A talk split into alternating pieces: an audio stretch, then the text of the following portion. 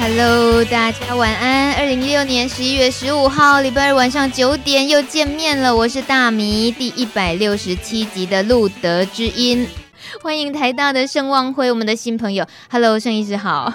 啊，主持人好，各位听众朋友大家好。哎呀，好好可爱的声音。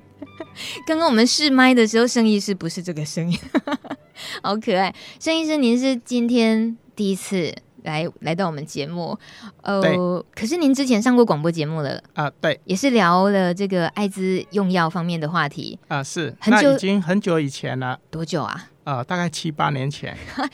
哇，七八年前聊的用药的讯息跟今天完全不一样。哇，而且有没有也让你觉得，嗯，在当年七八年前也不敢想象，今年的现在的用药已经是这样。对，目前的用药是非常的方便，非常的方便，那副作用也相对少很多。嗯，那所以在我们呃吃药的过程中，相对来讲是比较顺利了。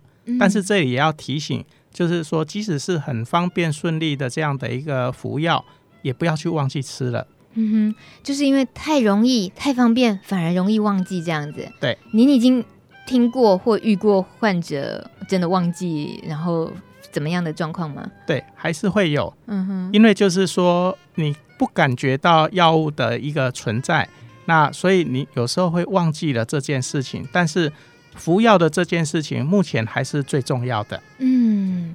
服药的这件事情还是最重要，当然是我们都知道，呃，治疗胜于预防。在艾滋的现在，呃，整个医疗的状况里面，医生医师，我我想这个请教你一个问题。前几天啊，我有个朋友，他是也很关心各方面的医疗讯息，对艾滋也都很理解，但是呢，他他独独不懂一件事情是为什么艾滋感染者吃药的那个药要叫做鸡尾酒疗法？哦。所谓鸡尾酒治疗，就是说它是用两三种药物的这样的一个合并。那目前来讲，最标准的治疗是至少使用三种到四种不同的抗病毒药物来治疗。那这有点像我们在吃呃吃饭的时候会配上鸡尾酒，因为鸡尾酒它就是有水果啊，有甜的果汁啊，那有呃就是葡萄香槟啊，哦酒啊，这样把它加在一起，所以它叫做鸡尾酒 （cocktail）。可是，如果以您刚刚说的七八年前也曾经上过电台聊艾滋药物的讯息的时候，那时候的好几种并在一起，对，那还蛮符合鸡尾酒的说法。但是现在几乎已经只剩一颗了，是不是以后这个名字不适用了？你觉得？啊、呃，是，它的成分里面还是有三到四种药物哦，所以它还是可以称为鸡尾酒的治疗。但是过去的鸡尾酒就是一个药物一颗，甚至三四颗的药物。所以加起来会有十颗、十五颗，嗯，很辛苦。对，那但是目前的鸡尾酒就是一颗，嗯哼。所以它虽然它的这个疗效或者是药的成分还是属于很综合式的，但它已经精简成一颗的话，那个方便性，呃，就这根本就不复杂了啦，提升了很多。嗯哼。我们今天当然也会聊到。关于各种用药可能遇到的副作用，或者是朋友们很多人也开始试用新药，其实也有遇到副作用。那我相信今天的节目会对大家非常实用。呃，我们的这个 PowerPoint 的档案呢，盛医师也准备了非常丰富。大家待会儿记得把这个网站的连接、PPT 的网站连接连接好了，都登录好了之后，在 Nora Jones 这一首歌曲过后，我们回来赶快展开今天很重要的最新的艾滋药物医疗的这些讯息的分享。我们来听 Nora Jones 二零一六年今年最新最好听的歌《Carry On》。Were you the one? Let's just forget. Leave it behind and carry on. If you should find the time to speak, then speak to me. I'd never keep you from your final destiny. So carry on.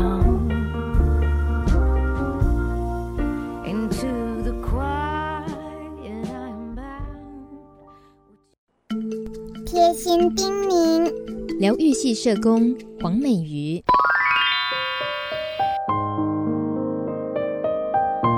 我们总是在生命遇到困境的时候，才开始思考活着的意义。总是在清楚的听到时钟的滴答声时，才惊觉原来时间正在倒数。或许垂下头，我们会感觉内心充满悔恨、失落或是孤单，但是抬起头，我们才有机会看见伙伴的眼睛。活着，改变才有可能发生。请跟我一起往前走，不论你在哪里，我们终能相遇。祝福我们。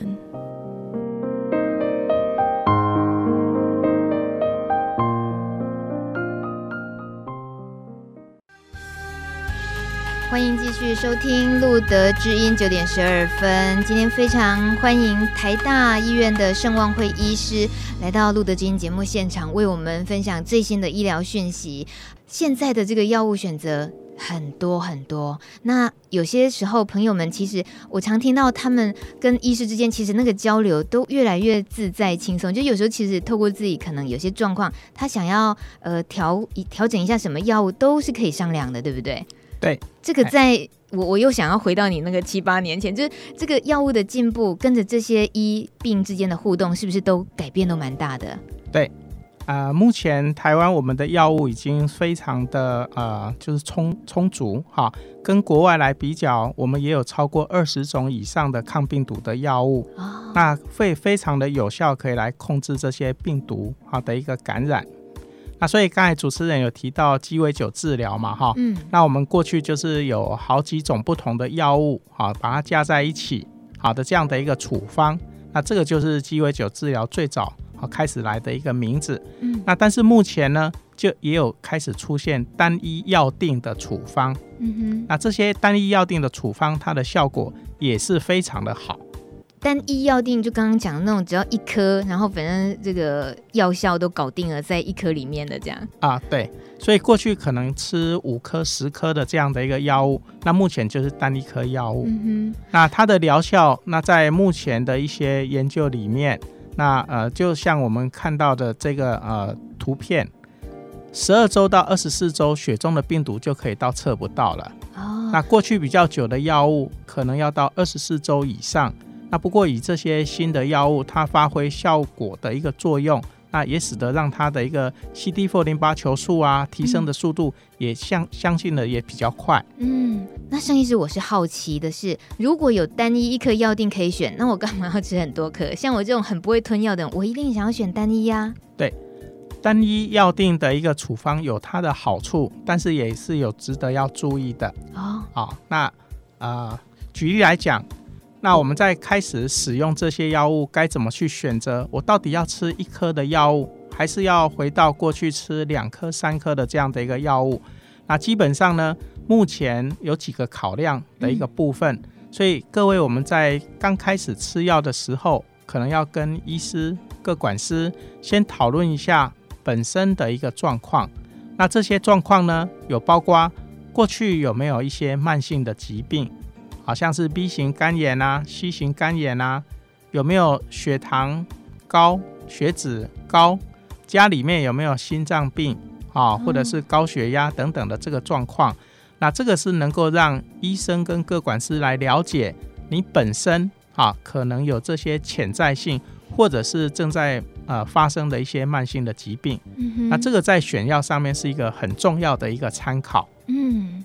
如果我就是不知道我有家族病史，像心脏病这种的话，所以我就没有提出这件事情。那那会关系到我用药的时候，就医生开的这个药定的时候，会有很大的影响吗？啊、呃，会会是有影响的。嗯啊，因为我们的目前的药物是要长期服用，是那长期服用有它的好处，自然也有它的一个影响。那有一些药物跟慢性的肝炎、肝功能。或者是跟一些血脂肪有关，自然我们就会避开这些药物，当做你一开始治疗的一个选择。嗯，所以给提供给足够的讯息，让医师评估 开药的这个讯息是很重要的。对，要多好好了解自己一下。对，那我们目前在开始使用药物治疗的时候，那上面大家看到的是五个，通常医生在跟各管师还有跟我们啊、呃、感染者。讨论的时候的五个重点，除了刚才讲的慢性的疾病以外，还有就是会考虑到有没有药物的相关长期的副作用，啊，比如说你是一个呃贫血的人啊，地中海贫血，或者是本身啊就容易呃血压比较低，那这时候我们会考虑到药物不会去选择可能造成贫血的这个副作用。嗯，那还有一件事情很重要，就是我们呃 HIV 的一个药物跟很多的药物跟食物啊都有交互作用。嗯哼，啊，举例来讲，那如果你有在用美沙东。啊，或者是你本来就有在吃一些像抗生素啊、血脂的药啊、结合的药啊，那对于我们 HIV 的一些药里面，可能就会降低疗效，或者是扩大毒性。嗯，好，所以本来有在吃什么样的一个药物，要跟医生讨论做个了解。嗯哼，那刚才主持人也有提到，说我到底是选一天一次，还是一天两次的这样的一个处方？那目前我们在疾病管制署有推出以一天一次的这样的处方作为优先，但是在一天吃一次的这个处方里面，那就特别要注意药物的保存啊，是不是要跟食物一起吃，还是空腹吃啦？会不会反而容易忘记吃药的这件事情？嗯，那呃，可能要让自己要有个提醒。嗯哼，我个人过去有一些啊、呃、经验。就是说可以呃设闹钟啊，啊，或者是每天早上九点就是我吃药的时间啊，啊，或者是睡觉的时候就是我吃药的时间啊，或者是有一些啊、呃、好朋友可以互相提醒，那这样就比较不会忘记吃药。您提到真正忘记的时候，其实我们也必须去知道忘记的后果是什么，可能知道了的话就会更小心。对，因为忘记吃药，那啊。呃抗药性就比较容易会产生。嗯哼，那我们现在可以看到，就是一天一次的处方了。好，下一张的这个 PowerPoint 看到一天一次的处方。对，那目前一天一次的这样的一个服药，它是有很大的一个方便性跟弹性。那对于生活品质也会有很大的一个改善。好，不需要呃一天两次三次啊去找药物来吃。好，但是呢。一天一次的处方，可能要注意，它是会比较容易忘记，嗯，而且它的时间啊，时间的这个限制会比较要需要严格遵守。哦，嗯，本来可能缓冲时间大概一个小时，现在是不行就对了。呃，一个小时、半个小时还是可以允许的。哦，但是在过去，如果是一天两次的处方。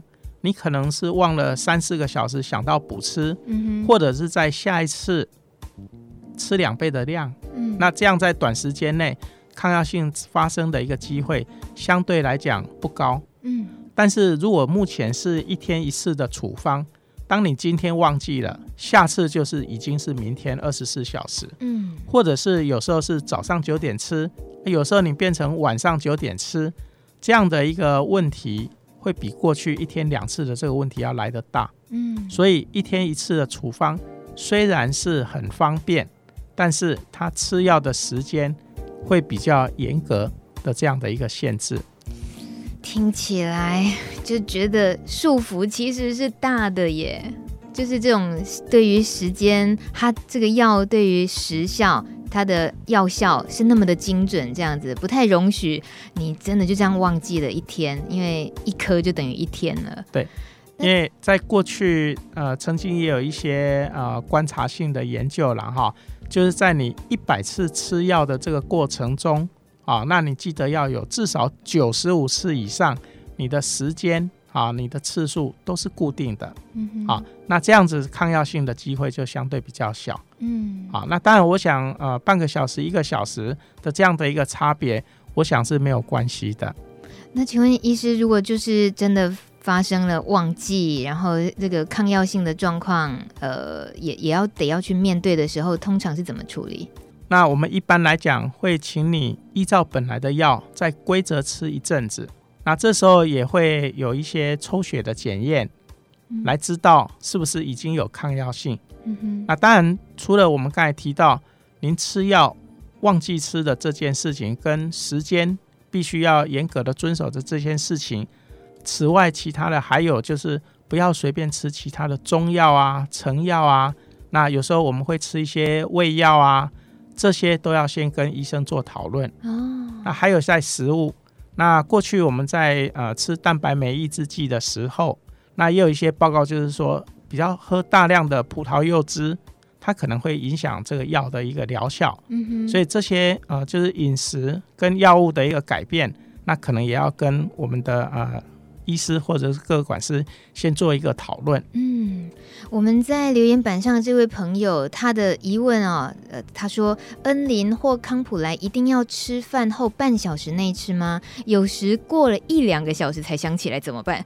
听说有朋友睡前吃也控制的很好，是啊，不随餐吃这个药真的影响很大吗？请问医师？哦，那随餐吃最主要是能够增加它药物的一个吸收，所以吸收会比较好。那所以，我建议，如果你能够随餐，在饭后马上就吃，或者是在饮食中就吃，恩宁的它的效果比较能够完全发挥。嗯，那当然个人的体质有异，然后每个人的体质是不一样。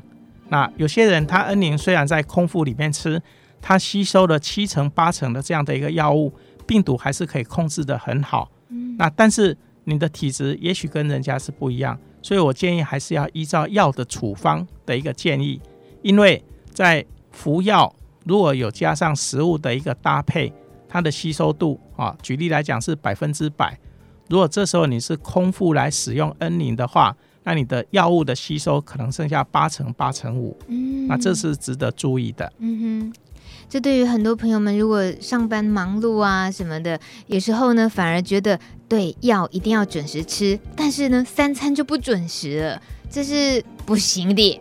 所以透过要服药，大家把三餐照顾好，哎，也蛮好的啊、哦。所以一定要乖乖的，这个该吃饭的时间，好好的放轻松心情，吃顿饭，然后药也一起吃，这样来照顾身体健康，这是很基本的。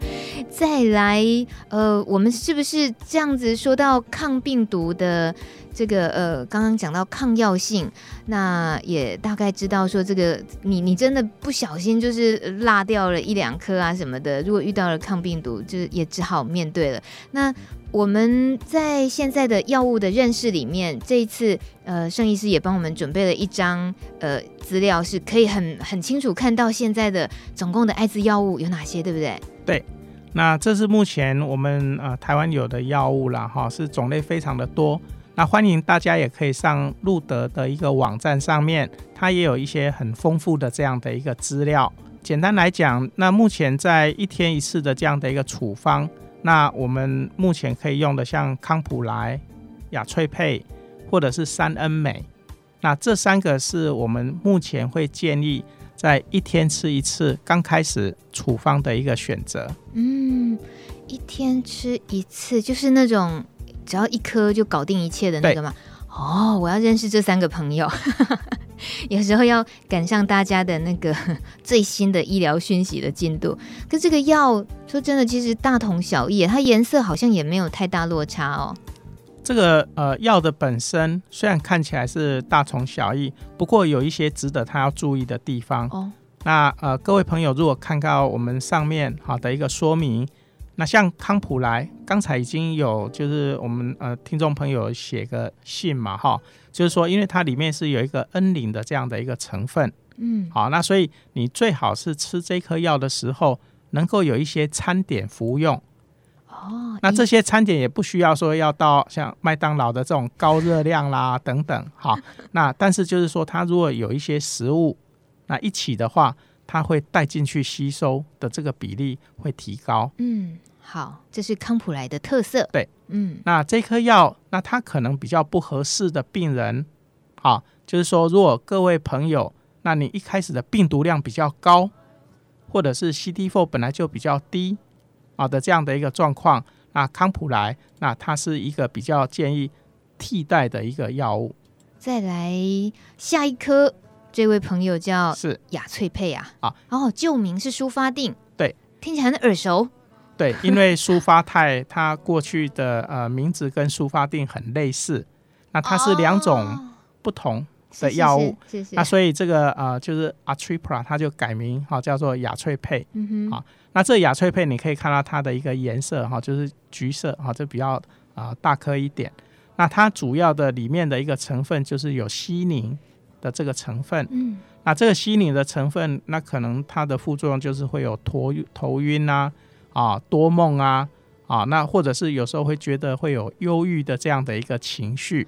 哦。那所以这个药物呢，那它吃药哈的一个时间最好是空腹，跟我们刚才讲的康普莱是相反的。嗯哼。啊，如果是在睡前空腹吃，那比较不会影响一天啊的这样的一个精神啊、头晕啊，嗯、那。在睡前吃，好，那它这个呃，就是一些头晕的状况也比较能够缓解，但是很重要的是，它要空腹吃。嗯，我特色就是完全的极端，就是不能够去记错。康普莱一定是要带着食物吃，效果好，然后雅翠佩一定是空腹吃，效果才好。但是任何一个人来讲，他只会选择一个嘛，对不对？不太可能两个会同时需要吃吧？对。就是选择一个，嗯，好，然后还有第三位朋友，他叫三恩美，对 啊、呃，三恩美它的一个基底就是过去有克维兹，那还有一个新的叫做千木美的一个抑制剂，那它最主要呢，它颗粒是比我们刚才提的康普莱跟雅翠佩大一点点，那它的好处呢，它没有随餐服用或者是空腹啊睡前服用的这个问题，嗯。那但是在使用这个三恩美的时候，因为它是有一个科维兹的这个成分，那我们自己的一个观察，大概有百分之三的啊的这样的一个呃，我们服药的朋友可能会出现过敏，而这样的一个过敏是比较严重的。嗯哼。那所以如果你的身体是容易有过敏的体质，比较容易会皮肤起疹子，比较会有过敏。你是不适合三人美当做你的起始的药物，嗯，不适合起始，意思是还是有可能哦。OK，所以我们在选择这个处方的时候，最开始的就会一各个啊，就是我们的呃朋友们量身定做，就是你有你的最好的这个处方开始，嗯、那当然最好的处方也有可能会遇到一些问题。这时候就会使用替代药物。嗯，我们在留言板上有另外一个朋友，他这个刚好是有注意听刚刚盛医师说说的话，因为呢，他的问题是，如果吃艾滋的药，又吃抗忧郁药，又有中药，那吃药的时间到底怎么安排比较好？哦，一般来讲，我们的三合一的药物基本上最好跟其他的药物能够隔开。嗯，就因为。药物同时在胃里面或肠胃里面，药物的作用好的这个机会会相对比较大，所以如果你有吃一些像其他的药物，好像是中药啦，啊或者是抗忧郁的药物啦，最好选择能够跟你的三合一的药物能够分开的时间，要多开呀。而这个分开的时间，那像我们肠胃的一个呃吸收啊跟蠕动，大概是在两个小时。所以我建议大家就是至少要间隔两个小时啊以上，那比较好。嗯，那当然有些药物你可以跟医生讨论一下合不合适了哈。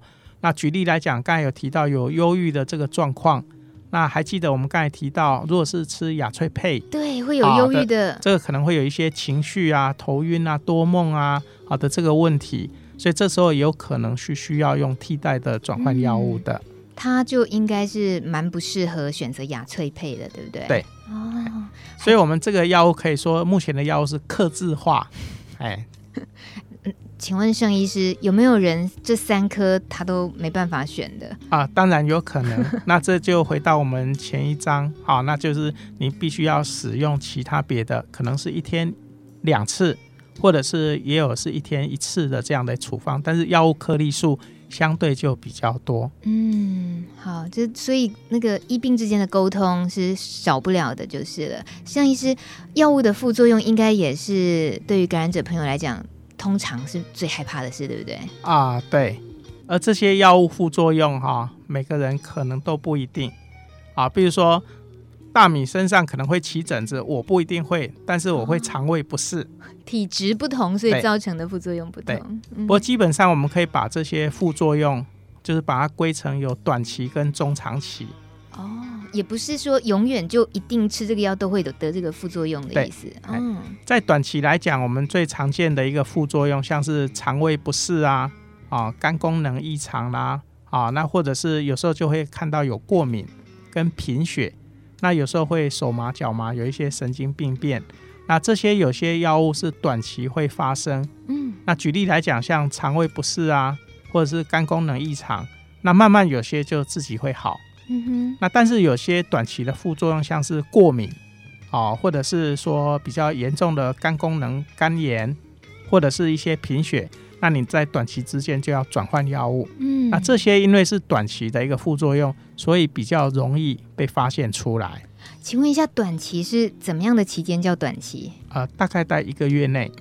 哦，那如果说，比如说我正好有一个我认识的朋友，他吃了现在的三合一，他手会麻，末梢神经这个麻让他服药这么多年来第一次遇到吃的药的副作用是麻，所以他其实有点紧张的。然后他当然也在想，那我是不是应该克服一下？搞不好是短期的。可是意思是，如果超过一个月的话，就应该要认真一点看待，可能要回去调整，去沟通新的。调新的药来尝试是吗？对，因为这些副作用它比较快出现啊。举例来讲啊、呃，以过敏来讲，通常在吃药两个礼拜左右，你就可以知道说会不会起疹子过敏的这个状况。嗯，那比较少是吃一个月以后才发生过敏，所以这样就是它的一个短期的副作用。嗯哼。那中长期的这些像脂肪位移啊等等的这些，就接下来我们可能会看到的呃一些照片说明吗？对，那在中长期的这样的一个副作用，那它的影响每个人就不一定了。嗯，有些要过了一段很长的时间，五年、十年，你才会看到脂肪位移啊，或者是看到血脂肪啊，或者是骨质的这样的一个问题。嗯，所以中长期的副作用比较不容易发现。哦，可是脂肪位移会不容易发现吗？啊，当他发现的时候，通常是比较明显。也对，也对，所以不容易发现，也就无法去呃做调整，对不对？对，可能通常这些中长期的一个副作用，如果能够早一点知道，来做一个处理，啊，包括像药物的一个处理，或者是说转换药物，啊是可以克服的。嗯。好，那我们再呃先插播一下陶小林的留言，他说：“请问盛医师，服用三恩美会有失眠的现象吗？”谢谢。啊、呃，偶尔会有这种失眠的这个状况。哦、那在三恩美，那它有一个就是新一代的嵌入酶的抑制剂，那比较常见的副作用，那大概就是要注意一个肝功能，嗯，好，那第二个就是有一些睡眠好的这个问题。不过，相对于啊、呃，像西宁来讲，它的这个副作用基本上还是算是比较少的。那所谓它的这个失眠的话，如果像孙医师刚刚讲，一个月算短期，如果超过一个月之后，其实大概就没再发生，那就表示其实是适应了，也不用去调整药。对。但如果一个月之后一直持续失眠的话，就要赶紧回去，应该要面对这个药是不是要调整的现实，或者是可以加上一些辅助症状缓解的药，嗯、像是一些啊、呃、简单的。镇定的或者是安眠的药物来做协助。嗯、那过去也有一些例子哈，那我们在吃西宁的时候，那也有很多的朋友会有睡眠的这个障碍，但是慢慢就会比较习惯。好，那如果说仍然还是有一些失眠的状况，那目前也有一些啊、呃，就是镇定跟呃安眠的一个药物可以来做帮忙。哦，好。接下来这位朋友的问题诶也很重要，他说他是在游泳圈中长大的，这个我大概懂你的意思，我已经有画面了。这位朋友，他说：“请问一下，我之前吃恩林加舒发泰，发现腰围越来越大了，是哪一组药比较会有这样的状况呢？”啊、呃，您提到的这两个药物，基本上它是对脂肪位移啊是影响比较少的哦，因为舒发泰跟恩林来讲。它对于这种脂肪位移，好或者是血脂肪的影响，相对来讲已经比其他的药物来得少。嗯，那当然有一个可能了哈，就是说我们在病毒的控制过程中，体力会慢慢变好。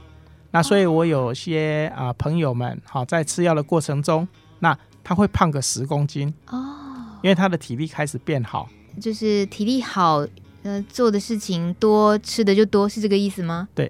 这时候反而不需要要去调整药物，反而是您可能要改变生活作息，嗯，比如说啊、呃，适当的运动啦、啊，啊，食物呃少油少糖啊，啊，或者是有其他好的一个辅助。嗯哼，我要给这位游泳圈中长大的朋友道歉一下，我刚刚笑那么大声，对不起，我我笑的 意思是替你开心，因为至少不是因为药带来的副作用而让你肥胖嘛。那。就像那个五楼，你也真的很大胆，你给他留言说，给楼下的留言是你可能需要 减肥，然后溜走了。留言板上大家现在 开始交朋友起来了。好啦，这应该算是好消息啦，哦，至少不是药物副作用，这个控制食量啊，多运动就可以的。时间已经九点三十九分了，我们今天好好把握机会，接下来呃，我们继续关心药物副作用的部分。孙医师，你今天这个副作用里面还提到。包括皮疹啊，一些药物过敏的部分，对我我我们已经心里准备好了，大家准备看这个 PowerPoint 的的画面啊、呃。我想我们在吃药啊的一个过程中，可能第一个会注意到的就是皮肤起疹子。嗯，那这个是也是很多困扰我们在吃药的一个朋友，尤其是刚开始吃药的这个朋友。那所以我们可以知道，在我们三合一的药物里面，那比较会有呃。出疹子哈，就皮肤有长疹子，主要是像西宁啊、哈魏兹啊，还有克维兹啊，啊这三个药物。所以，如果我们朋友们有吃这三个药物，就像我们刚才提雅翠佩，啊，那三恩美，啊，那就是有其中的这三个药物的成分，嗯，你就要注意你出疹子的这件事情。嗯，那这个起疹子比较容易发生是在吃药的两个礼拜左右。哦那所以，如果是刚好是有这一组比较容易会有呃起疹子的一个药物的这个处方，那当你有呃身上有起疹子的时候，那可能就要赶快跟各管师或者是医师来求助，嗯、那看看需不需要停药或者是转换药物。嗯，所以都是有一个呃时间的这个差别的，就是注意自己是可以试着容忍忍耐看看，但是也不要太忍耐太久。就是大概医生提醒了，大概两个礼拜左右会遇到的状况。好，接下来在 PowerPoint 上面我们看到的是，这个是我们 比较常常看到的药物过敏了哈。这很有有点像酒疹哎，喝酒啊。呃、这个我们药物的过敏跟其他的疹子还是有一点点不一样哦。那通常药物的过敏比较容易看到是在前胸后背，嗯，所以呃各位朋友可能在吃药的过程中。特别是前几个礼拜，那你可以看看，好，在前胸后背有没有出现红色的疹子。那药物过敏的疹子不会只有一颗、两颗、五颗、十颗，嗯，那它会好几颗，一大片。所以就像我们画面上看到的，它会是一大片的这样的一个疹子。嗯、那通常这个疹子是平的，那有时候会有一些小的毛囊炎啊，但是基本上如果像是青春痘，这个是不大像是药物疹。所以在我们药物疹，就是你可以看到，它通常是一片一大片一大片。那有些啊，这个疹子会合在一起，那大部分是平的。嗯，那这个是药物疹，痒痛什么的啊、呃，通常是会有一点痒。那不能抓？呃，尽量还是就是赶快来就医看看是什么样的疹子，因为接下来我们还有一些其他的疹子，那可能也是要提醒。好，那这个是在药物过敏的里面比较严重，就是疹子里面已经有出现水泡哦。接下来那这个一定要停药。是，如果是看到全身的疹子有水泡，那这个就表示药物的这个呃副作用是相当的明显，所以这时候要赶快停药。嗯，那还有这个是病毒疹，那病毒疹呢跟一般的药物疹比较大的不同就是病毒疹你通常还可以看到好的地方。啊，所以很多这个皮肤还是完整的啊，没有这个问题。好，那病毒疹也会有点痒，那通常会合并有发烧啊，啊，或者是全身不舒服啊，拉肚子啊，咳嗽啊，会有其他的这个副作用。哇，孙医师，这是吃了药之后会有的副作用？他全身的疹子起成这样子，他能够马上去就医，就马上压制压制住这样子的过敏吗？呃，副作用对我们的呃皮肤过敏最好的一个方式就是会给他一些抗过敏的药物，嗯，那同时可能过敏的药物会把它暂停下来，嗯，好，那但是有时候我们这个起疹子还不一定是药物，那这是另外有在呃诊间有看到，那一开始也是啊、呃、朋友会认为，哎会不会是药物疹？但是这个是很容易能够做区别。好，那像我们画面看到这是梅毒疹，那梅毒疹呢，长在手上的，长在手上，啊，那有些会长在脚脚掌，嗯，好，那它的疹子的一个特色就是会有脱屑，啊，所以会有一些脱屑的这个状况，感觉有点像富贵手哎，如果它长得不要这么大面积的话，有时候富贵手看起来像这样，对，那通常它没有什么感觉，它痒的程度就比我们刚才看到的药物疹要小很多。所以比较不会有感觉，是。那另外有的疹子，这个就比较有感觉哈。那这是所谓叫做带状疱疹。那通常带状疱疹的疹子上面会有水泡或者是脓泡，而且这个长带状疱疹会非常痛。嗯。所以如果您看到疹子是一个区域，并不是我们刚才讲的前胸后背，而且有水泡跟这个脓泡，而且会感觉到会痛、刺痛。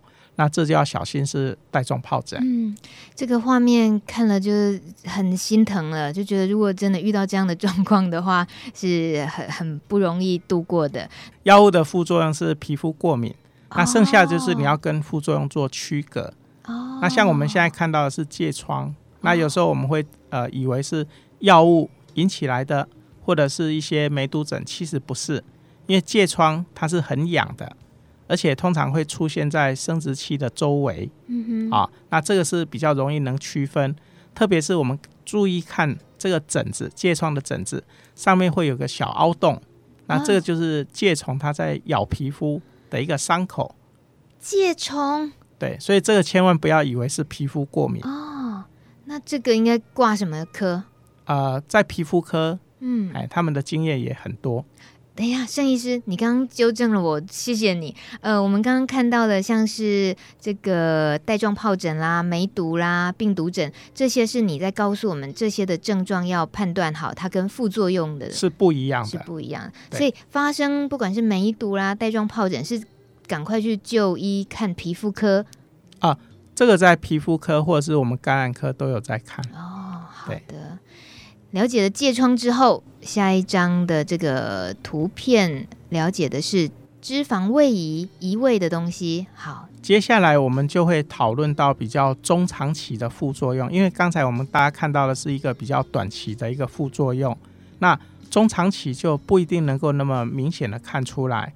那其中我们在呃就是吃呃抗病毒的药物的过程中，可能大家会慢慢注意到啊、呃、有一些脂肪哈哎。跑掉位置了，好，那举例来讲，我们最容易知道脂肪位移的一个部位，首先第一个就是脖子的后面，啊，像我们照片的右边，脖子的后面，那慢慢的会堆积脂肪，啊，所以这就是一个脂肪会跑到这个地方。它竟然是堆积在脖子后面这么特殊的地方。对，那第二个是腹部。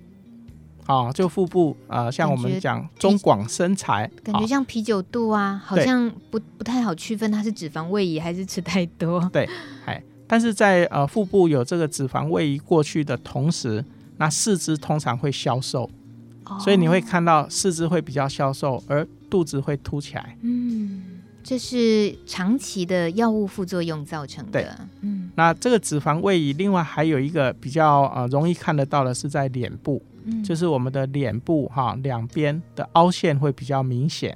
位移是凹陷进去，那有时候人嗯、呃、瘦了啦，或者是年纪大一点，慢慢的凹陷，我们又怎么区分说我是不是因为长期副作用引起的？因为我们在看到这个呃脂肪位移的时候，比较重要的是脂肪它可能不见了，但是它的肌肉层会有。所以你会看到它就是会有像肌肉啊一条一条的这个很明显的这个感觉，这是属于脂肪位移而不是变瘦了。是。那呃以目前我们的药物来讲，比较容易会有这种脂肪位移好的这样的一个副作用，主要是蛋白酶的抑制剂。嗯哼。那另外过去的一些老药，好像是智利特啊，或者是惠妥兹啊，也比较容易有这些脂肪的一个位移。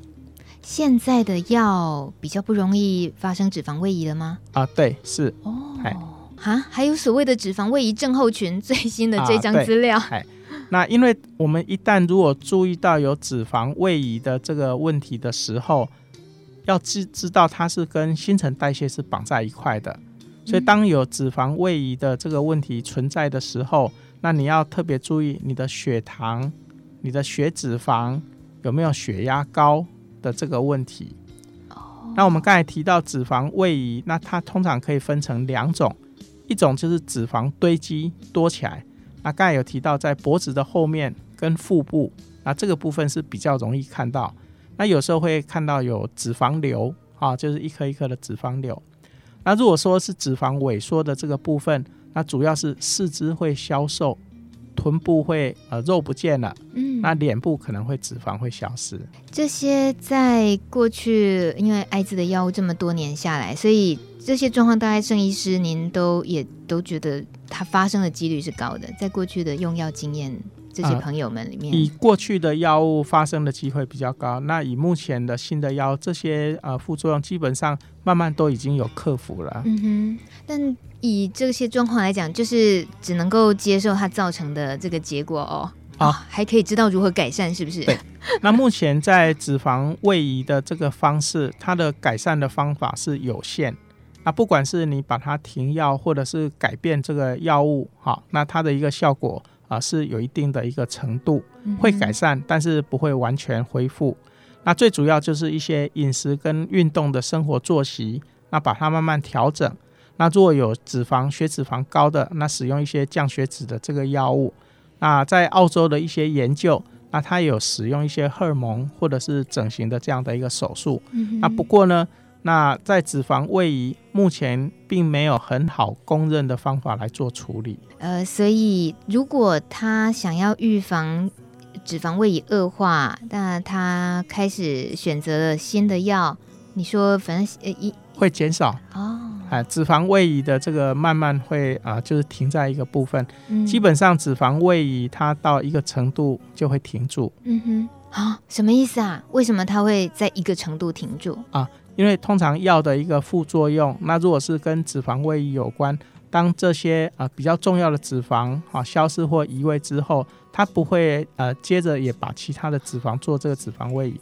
所以通常脂肪位移的这个问题会在一个程度停住，嗯，那每个人的程度是不一样的，嗯，有些可能脂肪位移是一点点，但是有些是比较严重。是，听起来好像又有可以稍微的放松一点，就是它能够移的也就移那些，它会有个尽头的感觉。是。我们在九点五十二分，今天盛医师几乎没有休息的，一直在帮我们解说这么多关于最新的用药的讯息。我们让他休息一下下，大家也可以持续的。如果还想把握最后一点点时间，有什么事情想请问盛医师的话，在留言板上留言。那待会儿 PowerPoint 还有几张很重要的讯息，我们会继续分享。听一下平井坚这位日本 R&B 天王，他今年出道满二十年了。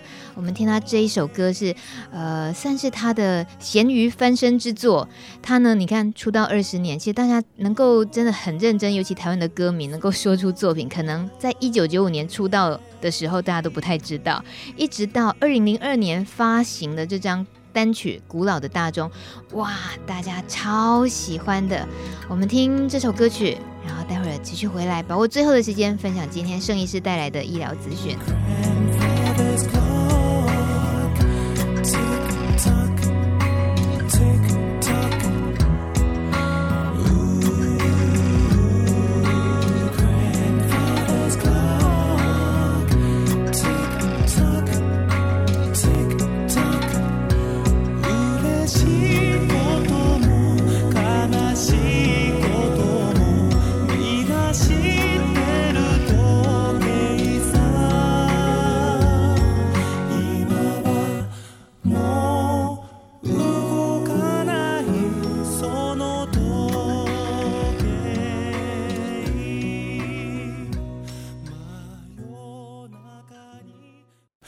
在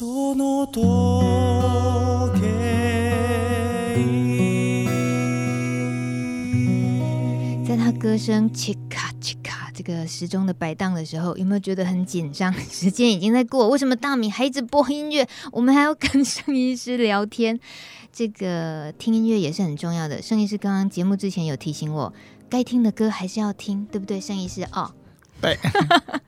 好可爱，盛医师，这个节目最后我们呃还需要特别注意的一些讯息是什么啊？